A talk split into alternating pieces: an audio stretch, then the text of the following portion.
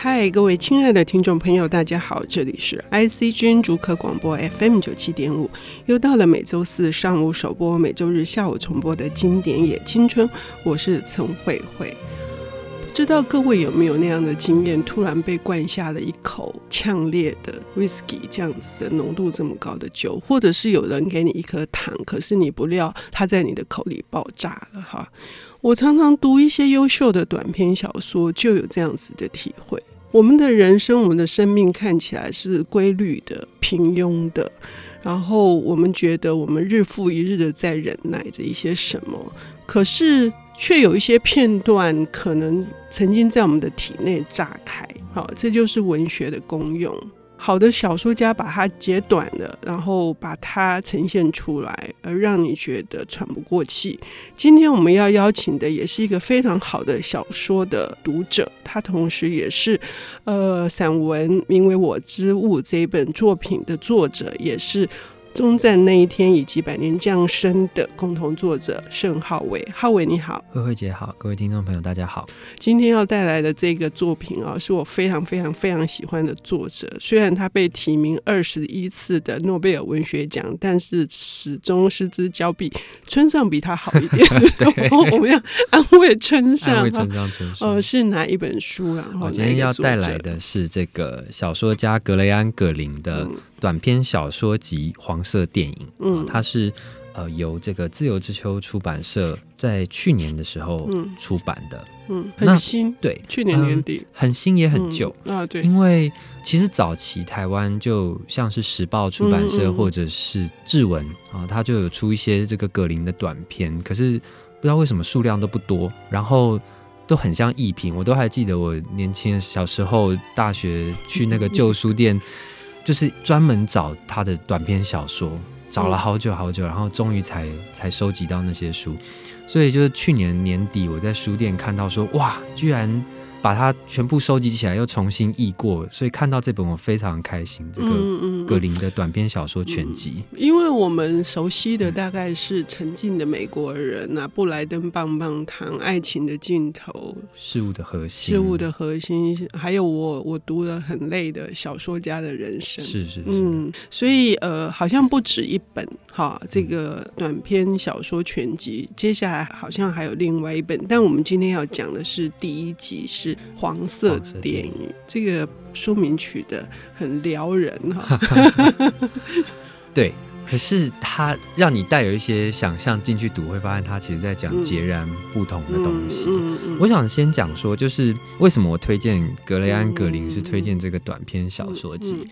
因为葛林他是一个太多变的小说家了啊，他一生做过很多事情，就是非常优秀，当过记者，又在这个外交英国的外交部做事，然后到过非常多地方，人生经历很丰富。那他写出来的小说，那个多变性也也很多，像刚刚慧慧姐提到的这些，这个什么沉静的美国人，事物的核心，然后的布莱登棒棒糖，每一个故事的场景。人物的那种身份背景，然后他这个故事的套路，还有那种曲折都不一样哈，就是有爱情，有这种谍报，你要比较文静的也有，你要比较这个有张力、戏剧张力起伏的也有，会觉得说哇，读他的长篇小说，读一本会觉得哎很好看，读第二本会觉得哇，这是同一个人写的吗？嗯，再读下去你就觉得天啊，这个小说家真的太厉害了，因为他的阅历实在太丰富，所以他有办法创造出比别人更广阔的世界。嗯，那对于这种小说家，我觉得最适合读他的短篇作品，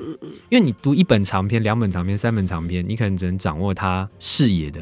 就是三个视野。嗯，可是你读短篇小说集，它里面收录二十一篇、二十五篇，你一下子就可以看到很多不同的面相，就是有一种赚到了的感觉哦。确实，尤其是他记者的身份，对。然后他去到那么多的地方，他当然非常有名的是，他每到，比如说他到呃狮子山。或者是说他到哪里，他就专为那个地方就会写一本书出来。还有他的特殊的身份啊，他是做过间谍的，对，做过间谍，然后写小说真的是特别能够知道这种人性。呃，你你比方说你表面表现出来的跟你内心想的这种真跟假的分离。嗯，好，然后人心如何在里面，别人会怎么想，我为什么要这样讲？他那种勾心斗角的缠绕，他其实在这个人物的对话，还有一些简单的叙述里面，都把这些描述的非常。精准而深刻啊！我觉得，嗯嗯嗯，读书共和国的社长郭崇新先生哦，他热爱的小说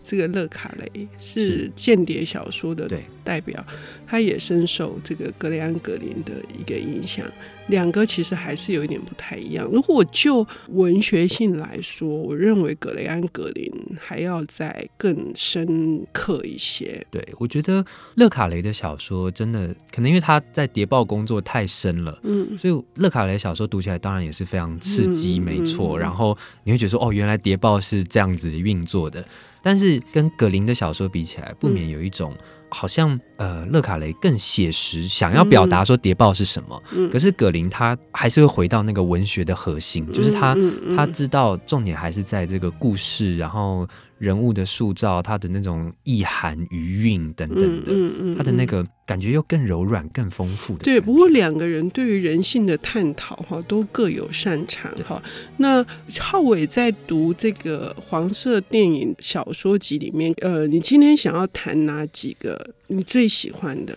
而且最能够传达出葛林他的那个写作的特色？我个人读出来的葛林啊，我可能会挑。这个黄色电影啊，就是同名的作品，嗯嗯、还有一篇叫做《纯真》，还有另外一篇叫做《棋逢敌手》嗯。用这几篇来讲一下我我所读出来的认识的格林。嗯嗯，哪一篇要先谈？嗯，我先讲《棋逢敌手》好，因为它是一个喜剧哈。嗯，这个故事非常有趣，我光讲设定，这样听众朋友可能都会很想看了。就是他就是在讲两个骗子叠对谍。嗯啊，就是有一家骗子，他们想要成立一个那种卖文凭的学院。他住在牛诶、欸、牛津啦，我记得场景是牛津，函授课程。对对对，他就想要假装自己是牛津大学，可是他的名字就故意取说牛津巴拉巴拉学院哈，就是要骗人，然后卖这个文凭卖很贵。然后另外一个呢是他们家呃小孩子坐牢，侄子坐牢，但是呢这个他也是骗子，他想要骗一个文凭来让他们家变贵族，就他存了一笔钱，想要去买一个文凭，然后替自己家族增添光辉。所以这个故事就是两个骗子如何叠对叠，就是一个要用文凭来骗你的钱。一个呢，想要骗这个文凭来让自己的家世变好，嗯，然后但是两边在交锋的过程，就是都要装逼嘛，哈，就是这个学院要觉得说，哦，我们是历史悠久的，这个有很深厚的学术传统，然后我们很有教养，什么什么，然后另外一边就要讲说，哦，我的我的家族他是军人，所以我们想要开始读书啊，想要接受这种知识等等的。然后你就看两边这种装逼是这个这个过程就已经是蛮有趣的，它算是一个喜剧基调的故事。可是这个故事的结尾是什么呢？啊，因为它是两个家族嘛，所以要卖文凭的这个家族呢，他家族有一个年轻的小女孩也在帮忙做这个骗子的生意。然后想要买文凭的这个家族呢，有一个就是要买文凭的这个人，他是一个刚出狱的年轻小伙子。就后来到了结尾，这个女孩跟男孩两个人就。他们就对他们就对上眼，然后谈恋爱，然后呢就觉得就是他们也都坦诚说哦，我们我们就知道我们的这个爸妈这些长辈们，他们就只是想要互相骗，那我们两个年轻人来骗他们。就是我们两个年轻人就装作什么都不知道，等到他们把钱都骗完之后，那等到他们过世，财产就都是我们的了。嗯，这样就是他变成一个这样很像好莱坞式的喜剧。然后他的小说结尾就是他那句话意味深长，就说啊，这个世界的大门永远是对年轻人开放的。嗯，嗯，但其实你仔细去想，他这表面上看起来这种剧情起伏很够，然后读起来很有很有趣味，又是好像很喜剧，又有爱情的元素嘛，很受大家欢迎。可仔细去想，就会发现说，哎，那这两个人老了之后呢？嗯，这个他们是骗子世家嘛，上一代是骗子，下一代也是骗子。那两个下一代在一起，那这两个下一代，他们他们的下一代呢？嗯，他们会不会也被他们下一代骗？嗯嗯，因为世界总是为年轻人而开。对，有一天他们的门会被关起来。是，所以呢，我们要休息一下，我们要再来听浩伟来跟我们谈格雷安格林的黄色电影。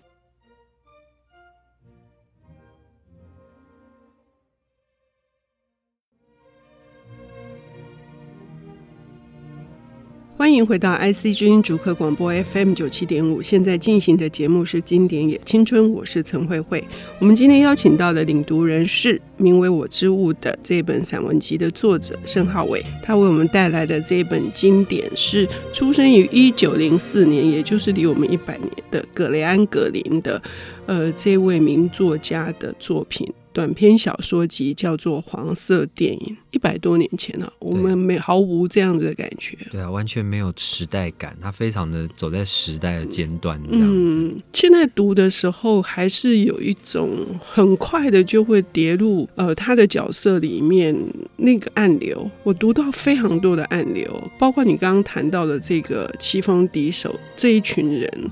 看起来就是一个老千、大老千、小老千，但里面的那个心理的那些东西还是非常的复杂的。对，呃，像刚刚讲说这个小老千想要骗大老千，因为在小说的前半段，你就可以看到说。这两个家族的小老千，他们是如何有点不屑这个大老千，就是说啊，你们这些老头子都不懂，老人都想太简单了，你真的这样子骗就骗得到吗？哈。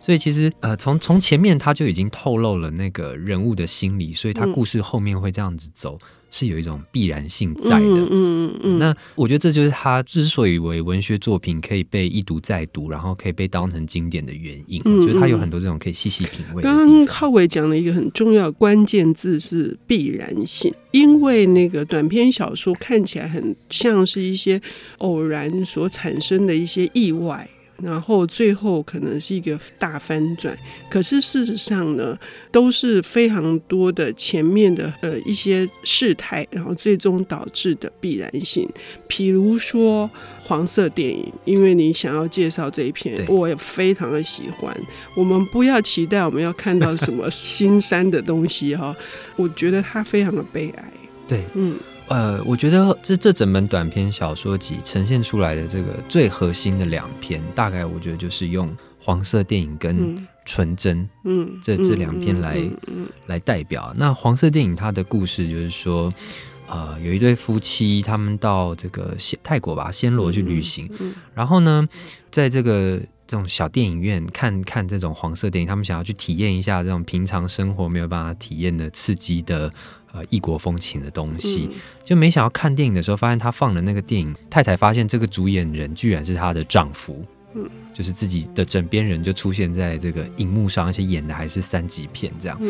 他就问说：“你怎么会去演这个东西？”那丈夫就说：“因为他其实是为了影片中的女主角去演的，因为这个女主角她是一个妓女，那他爱上这个妓女，可是这妓女又缺钱，他不得不拍这些，所以他只好去帮她。然后他们就静静的看完了这个电影。”之后就就是夫妻，当然有一些呃那种心里彼此开始这种嫉妒的火，然后悔恨或者是什么的这种各种情绪在在燃烧，在纠缠，然后最后呃他们回到饭店，这这对夫妻他们就非常热烈的做做了一场爱。小说就结尾，可是小说结尾她就说，这个丈夫他觉得那一晚他背叛了他这辈子唯一心爱的女人。嗯，好，那我我觉得他他真的相当精彩的，其实，在那个对白，我我觉得我必须要用念的把它念出来，大家可以体会一下。就是像比方说，他们看到那个电影，然后丈夫跟她解释说：“哦，我我我因为当初帮这个朋友，所以我去拍电影的时候，然后这个妻子说，我当初要是知道你拍过这个电影，我就绝对不会嫁给你，绝不。”然后丈夫当然要辩解嘛，就说那是这之后很久的事。然后太太当然就追问啊，就说你还是没说为什么啊？你为什么要去拍这个电影呢？然后这丈夫就说，因为这是我唯一能帮助他的方式，他是需要朋友。然后太太就说朋友，就是他的小说写的朋友。卡特太太说道，嗯，可是你你看他完全没有加任何描写，但是你脑海中读者一定会出现说这个朋友他的语气是咬牙切齿的，对，就是哦。朋友 啊，非常的生动。可是这个葛林他的那种文笔之厉害，就是他不需要去加这种多余的东西，他光是前面这些铺陈，你就会知道说这个朋友包含了千言万语这样子。然后呃，再跳一段，太太就在计程车上，就他们要回旅馆，太太问说他叫什么名字，然后丈夫说不记得了啊。然后说谎是最容易的路，表示说丈夫其实是记得的，然后可是丈夫不想要。再解释这么多，可是光是这个，她在讲说丈夫是在说谎，比方说丈夫记得，那比方说这件事情虽然发生在丈夫非常年轻的时候，可是她在心里面一直记着，一直惦记着，非常深刻，忘不了。可是她，她又没有办法吐露，有点像是刚刚讲说格林他的间谍身份哦，嗯、就是他他内心有一个真实的话，可是他知道这个真实的话，世界上没有另外一个可以吐露的对象。嗯，嗯，这个在后面那几句我也想帮你念，因为你念了后面那几句可以呈现的很清楚，说。他现在要还活着，模样一定糟透了。毕竟他当年就只能算长相普通，这是太太说的。对可是卡特说：“我觉得她很漂亮。”就是这样子而已。对，就是太太讲那个话，她一定不是真的觉得对方丑，她是出于这种嫉妒，或者是太太一定也有她的怨恨，不知道要往何处发泄，所以她只能用这种方式表现出来。可是丈夫他也没有捍卫说。你怎么可以说他丑？嗯嗯、他是我朋友，我喜欢他。丈夫就只是淡淡的说：“可是我觉得她很漂亮。嗯”这样子，嗯嗯嗯、所以那种人性的交锋，然后光读这些句子，你都觉得哇，好像有两个演员在脑海里面非常演技精湛，都可以拿奥斯卡的那种在对戏的感觉。嗯，后面这一段也很精彩，因为太太开始觉得对他又产生了一些爱意，所以他说：“我都忘了你以前有多好看。”嗯。卡特说：“很抱歉，人总会变。”可是他太太居然说了，他太太前面有那么多的那些纠缠的情绪，他居然说：“我不是这意思，我喜欢现代的你。”你看又一大翻转欸。对，太太一个翻转。可是其实她前面丈夫说：“很抱歉，人总是会变。”表示丈夫觉得以前比较好。嗯，所以丈夫喜欢从前，太太喜欢现在，因为太太讨厌从前。嗯嗯。所以就是，虽然他是采取这个以丈夫视角为主，可是他把这两个人的那种心理的背道而驰、分离写的非常清楚。可见的这个作者他在写的时候，他其实是完全知道这两个人他们心里会怎么想的。嗯嗯嗯，对，他也不是采取那种第三人称像上帝一样的视角在旁观着这两个人。嗯嗯。可是她虽然是被缩限在丈夫的视角里，可是她又很清楚。太太会怎么想？而且有办法写出这些。而且我觉得她把它设定成这么突兀、这么剧烈的这个黄色电影，是使得这个整个戏剧效果更加的那个凸显。嗯，对，就是呃，好像好像大家都会觉得有有性的爱就不那么纯粹，好像一定要完全心灵柏拉图式才是崇高，才有那种价值。嗯、可其实我觉得这这个小说它呈现出来就是说，其实不是这样。爱跟这种性，有些时候就它就是纠葛，就是交织在一起，然后它会联动所有的情绪，嗯嗯嗯。所以也许听众朋友也有自己的读法，但是最后那个纯真很重要，哎，但我们没有太多时间了，可以请浩伟讲一点嘛？嗯，我简单讲这纯真，它其实也是一个回忆过去当年的故事哦，就是男主角当年爱一个女孩，然后他写了很多情书给这女孩，多年以后他回到这个城镇。发现这个情书还藏在原本的地方，他把那情书拿出来看，发现哎，原来吓了一大跳，对，吓了一大跳。原来当年写的情书是画一个裸女图，嗯，然后他心里觉得啊、哦，好羞耻，我怎么当年画这种猥亵的图？嗯、可是小说结尾那一句真是神来一笔，嗯、他说：“我现在才明白，我之所以觉得这个裸女很猥亵，是因为我经过三十年的岁月再来看。”嗯嗯表示说，他当年画的时候是抱持着多么纯真、纯净的心去看待这个东西。那我觉得这就是葛林小说的核心，就是他虽然经历这么多，他知道人世多么的浑浊肮脏，可是他永远都知道那个最纯真的原点。是什么？嗯、然后他带着用一种很悲悯的心态去看待他。非常谢谢浩伟这么简单的、那么扼要的说出。呃，我也最喜欢黄色电影跟纯真这两篇。我希望各位听众朋友能够慢慢的读，就是因为烈酒不可以一次就喝那么多口，有二十五口。谢谢浩伟，谢谢慧慧姐，谢谢听众朋友，谢谢。